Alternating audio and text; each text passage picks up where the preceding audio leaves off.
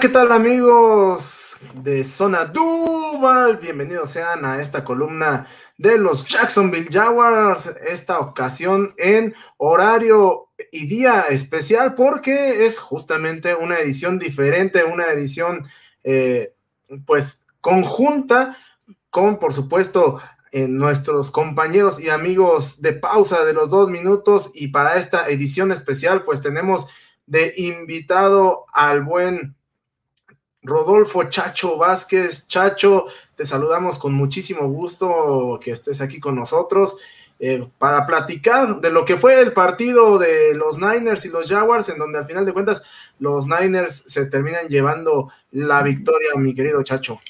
Así es, Dani, buenas noches. Un saludo a todos nuestros radioescuchas, eh, a todos nuestros escuchas, todos los eh, los que nos ven, eh, muchas gracias por vernos y te agradezco mucho, mi querido Dani, de que me hayas invitado a Zona Duval, eh, pues para platicar, ¿no? Vamos a platicar qué fue lo que sucedió el domingo ahí en Jacksonville.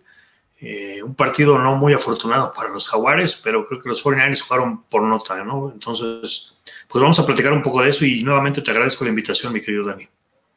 No, a ti, este Chacho, que estés con nosotros. Y pues bueno, vámonos directamente a lo que fue el partido, ¿no? Ya decíamos, eh, los Niners se llevan la victoria 30 puntos a 10. Eh, creo que los Jaguars se mantuvieron en el partido la primera mitad. Sin embargo, pues nuevamente en el caso de los Jaguars, eh, la inoperancia a la ofensiva fue algo que eh, pues terminó por ser factor. Es cierto que Trevor Lawrence no lanzó eh, pase de anotación, pero insisto, hay que tener en cuenta también que ya tiene rato que no está lanzando intercepción y eso también debe ser muy valioso. El problema para los Jaguars es que le han soltado cualquier cantidad de balones a lo largo de la temporada y eso comienza a ser un foco rojo de cara al próximo año, ¿no? Eh, lo que en un principio eh, parecía como prioridad eh, reforzar la línea ofensiva en el draft. Me parece que este, eh, la prioridad comienza a ser un, receptor. Pero bueno, eso ya es irnos muy, muy a futuro.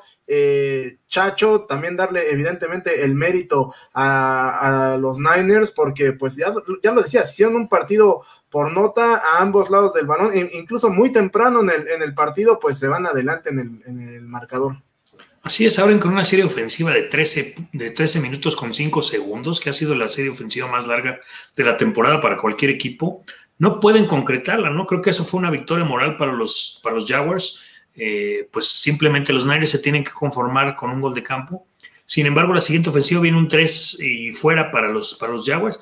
Y bueno, empieza el dominio absoluto de los 49ers, ¿no? Si vemos, si revisamos el tiempo de posesión, eh, sobre todo la primera mitad se vio mucho más pero bueno, terminó eh, a favor de los 49ers con 38-22 contra simplemente 21-38 de los, de los Jaguars, ¿no? Entonces creo que eso fue parte importante. No fue un juego de intercambio de balones, como dijiste, mi querido eh, Dani. Creo que por ahí, pues ninguno de los dos corebacks tiró intercepciones, no hubo muchos eh, fumbles por ahí, pero creo que pues simplemente el tiempo de posesión acabó terminando con la defensiva de los Jaguars, ¿no? Los 49ers pues finalmente doblaron, se fueron ya muy arriba en la segunda mitad y pues viene un touchdown casi terminando el partido de los Jaguars, en donde pues bueno, ya era simplemente como para romperle eh, pues a los 49ers el, hecho de no haber, de que no les anotaran un touchdown. Entonces creo que por ahí viene un poco eh, pues la, debacle, la debacle de, de, los, de los Jaguars, ¿no? Eh, errores por ahí, este, el safety de los Jaguars se enfrasca con uno de los receptores de los 49ers eh, el número dos, Jenkins, y pues lo sale expulsado, ¿no? Por una tontería, de una manera de perder la cabeza, pues bastante tonta, creo que no es, no es la manera de salir del partido. Puedes estar muy prendido en un partido, pero creo que no es la manera, ¿no? Y, bueno, pues Jenkins sale eh, expulsado del partido. Pues ese tipo de detalles se fueron acumulando para que los Jaguars pues se fueran muy abajo en el marcador, ¿no? Y creo que por ahí es donde viene el problema, mi querido Dani. Sí, de acuerdo. Este, eh, vaya, eh, habíamos dicho aquí en Zona Duval que a lo largo de la temporada los Jaguars habían mostrado cierto progreso, sobre todo en la defensiva. Me parece que la defensiva este, ha, venido, ha venido creciendo, ¿no? Pero como dices, en esta ocasión el, el dominio territorial pues fue, fue abrumador y eso pues al final de cuentas termina por, por cansar a la defensiva, ¿no? Este, y pues también un, equipo de los Jaguars que se ha visto limitado a la, a la, ofensiva a lo largo de la temporada, dependiendo mucho de lo que pueda hacer James Robinson, que pues sabemos que eh, ha estado lesionado ya desde hace algunos partidos, aunque pues bueno, en esta ocasión tuvo actividad y todo, pero este, se ve muy chata la ofensiva, sobre todo, insisto, por, eh, porque a los receptores se les caen eh, pues casi todos los balones de las manos, ¿no? Y así,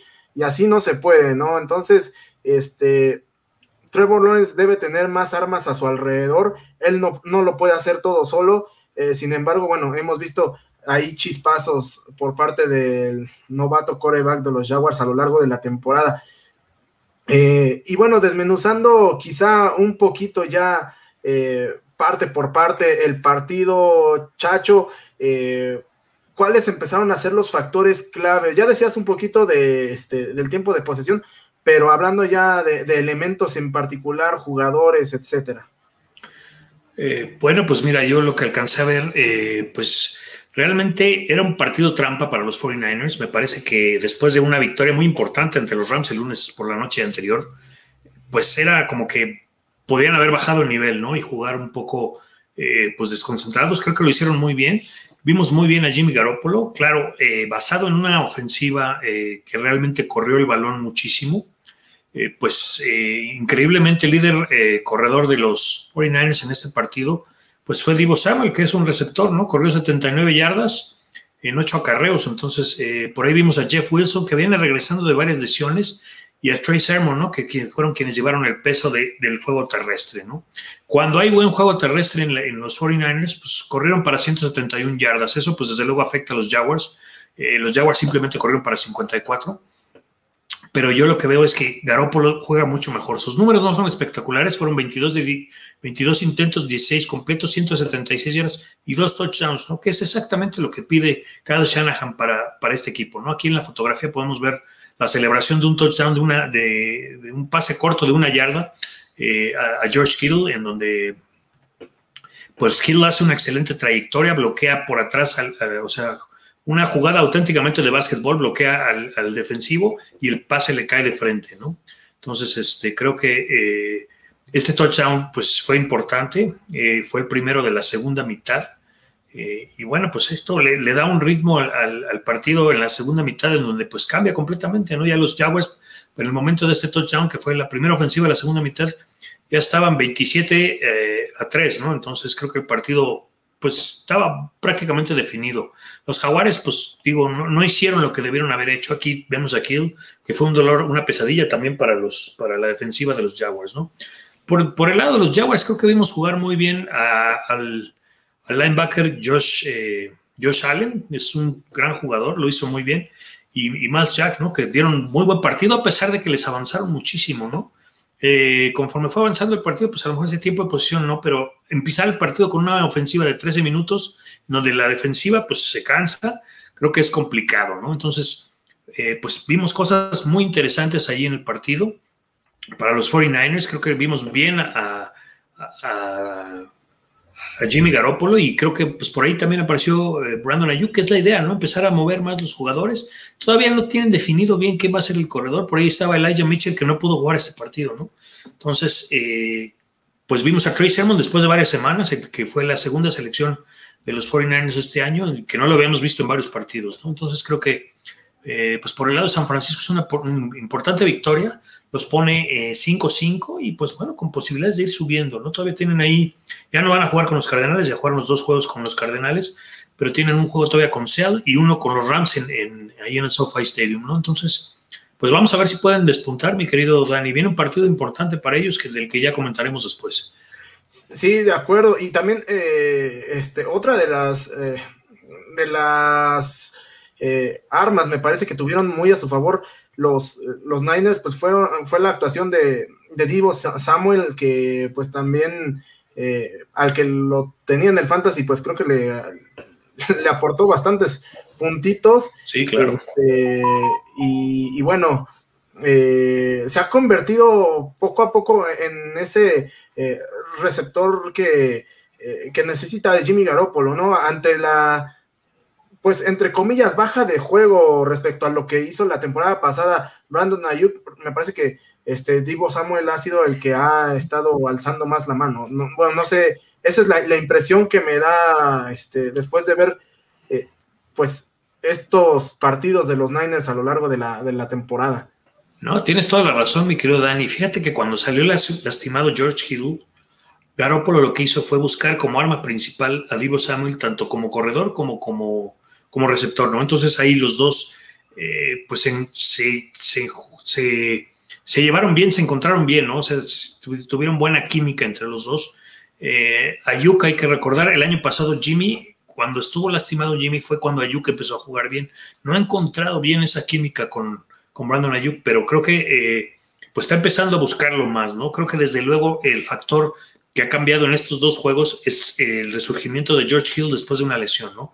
Eso abre completamente el panorama. De cualquier manera, en el, en el plan de juego de Shanahan, siempre está darle la bola a, a Divo Samuel como corredor, ¿no? Y creo que lo ha hecho muy bien. Eh, entonces, pues empiezas a ver si una diferencia definitiva de, de, la ofensiva ahora en estos partidos que han ganado, a diferencia de los partidos que perdieron, ¿no? Entonces, creo que por ahí viene, viene la, la clave para el equipo, mi querido Dani. Sí, eh, sí, este, de acuerdo, Chacho. Este, pues bueno, en general, eh, pues una, actuación, ya lo decías, redonda de estos, eh, de estos Niners, que bueno, se les vienen partidos a cuestas importantes. Este, y, bueno, ¿crees que les alcance al final de cuentas para, para poder meterse a los playoffs? Digo, vienen creciendo, quizá eh, puede ser un poquito tarde en la temporada, pero pues ya hemos visto varias sorpresas y sobre todo esta semana vimos este, a, los, a, los Tejanos que le ganaron a Tennessee, vimos a, los Colts que apalearon a los Bills, eh, en fin, vimos por ahí varias sorpresas y creo que eh, estas sorpresas ya, ya las estamos empezando a ver más a menudo conforme se acerca el final de la temporada. Sí, digo, para ah, la segunda parte de tu pregunta, creo que sí, desde luego, ha habido muchas sorpresas en la liga. Es difícil, eh, pues bueno, si yo fuera un hombre apostador, no sabría quién apostarle realmente, ¿no? Porque cada semana hay juegos que rompen completamente la quiniela. Eh, me parece que, pues sí, Tennessee, que siempre lo hemos marcado como uno de los favoritos en la americana, pues finalmente se lleva dos derrotas, una contra eh, los Jets eventualmente y esta que, bueno, pues con los Tejanos, que fue completamente eh, una sorpresa, sobre todo el juego era en Tennessee, ¿no? Entonces, creo que era una cosa eh, que no debió haber pasado. En fin, de esas hay varias sorpresas. Minnesota le gana a Green Bay, que también es una sorpresa, a pesar que los vikingos también, ¿no? Y, y la primera parte de tu pregunta, mi querido Dani, pues bueno, a los Niners les va a alcanzar. Mucho depende del juego de este domingo, que es con un equipo que tiene una situación similar, que son los, Minnesota Vikings, ¿no? En efecto, ellos van 5-5, van subiendo, han perdido muchos partidos muy cerrados, entre ellos, este, eh, no me acuerdo uno, pero ganaron uno muy cerrado al, de San Diego, pero creo que eh, los, los, eh, los Vikings están bien, ¿no? Y creo que Cousins está jugando bastante bien. Entonces va a ser un partido complicado para los 49ers esta semana. Creo que las claves para el partido va a ser desarrollar un, estilo de juego en donde puedan correr el balón, y hacer que Jimmy tire los pases que sean necesarios, ¿no? Pero sobre todo mantener un dominio terrestre en todo el partido, mantener el reloj de tiempo que, bueno, les, funcionó, les funcionó ahora con los Jaguares, que a lo mejor la diferencia entre los dos equipos sí es un poco grande, pero también les funcionó contra los Rams, ¿no? Los Rams creo que es un equipo pues, de los que están peleando ahí por, por playoff. Entonces, tienen que utilizar eh, ese tipo de juego en donde dominen la línea de, golpeo de los dos lados, ¿no? Ya no solo a la ofensiva, sino también a la defensiva. Creo que jugaron muy bien con los Jaguares. La defensiva empieza a resurgir más. Eh, Nick Bosa está teniendo un año excelente y creo que eh, Fred Warner no había estado jugando bien, pero creo que este último partido como que retomó su ritmo. Entonces, bueno, por ahí vienen las claves para derrotar a Minnesota. Va a ser un partido muy difícil. El partido es a las 3 de la tarde el domingo, 3.25 empieza, es ahí en el estadio en Santa Clara de los 49ers. Entonces va a ser un partido interesante para el, para el fin de semana, ¿no? Creo que ese, ese es ese va a ser, ese juego es clave para saber si los Niners siguen peleando por una posición de playoff o de plano, pues ya vamos a esperar el año que entra, ¿no? De acuerdo, de acuerdo, semanas clave. Este, y, bueno, eh, en el caso particular de los Jaguars, digo, las cosas, además del marcador y de la derrota en sí, creo que pues las cosas no podían haber sido eh, peor, sobre todo tomando en cuenta que ya decías, ¿no?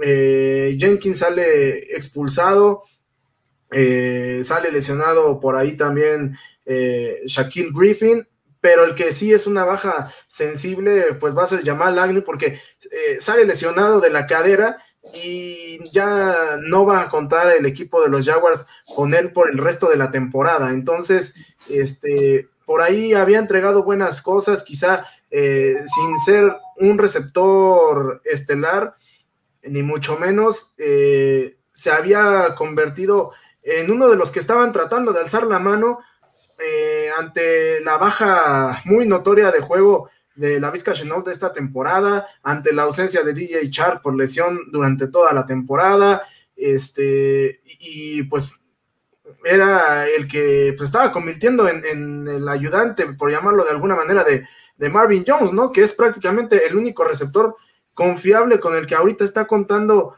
este Trevor Lawrence. Y, y pues esta, esta baja sí va a ser eh, sumamente sensible, porque ya decíamos, se limita mucho este, el juego aéreo de los Jaguars, depende demasiado de lo que pueda hacer James Robinson, que me parece que está, eh, al igual que la temporada pasada, cargando con mucho del peso de esta ofensiva y, bueno, eh, sigue siendo el, jugador más valioso en el esquema ofensivo de los Jaguars se está notando mucho también la ausencia de Travis Etienne. Es cierto que es un jugador novato, pero creo que el, el que los Jaguars hubieran podido contar con él en la temporada le hubiera restado eh, bastante carga a la ofensiva y hubiéramos visto una, una, ofensiva, creo yo, mucho más dinámica y por ahí algunos partidos eh, que se perdieron eh, de forma apretada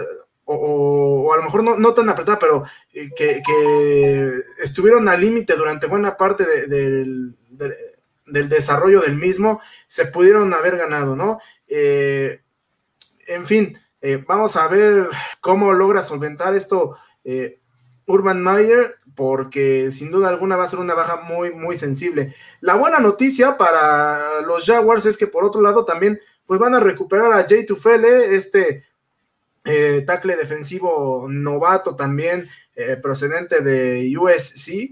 Eh, digo, no se ha visto mal, sin embargo hay que recordar que ya llevaba algunos partidos fuera debido a una fractura en la mano, la cual había sufrido previo al juego de, en contra de Miami. Y pues bueno, si bien la defensiva es, insisto, una de las unidades que más ha mejorado, pues también es importante este, contar con un jugador que pues hasta este momento eh, se había visto eh, se había visto bien, ¿no? digo, sin ser eh, un superestrella ni mucho menos, pero se había visto jugando de forma, de forma decente y creciendo poco a poco como, como novato.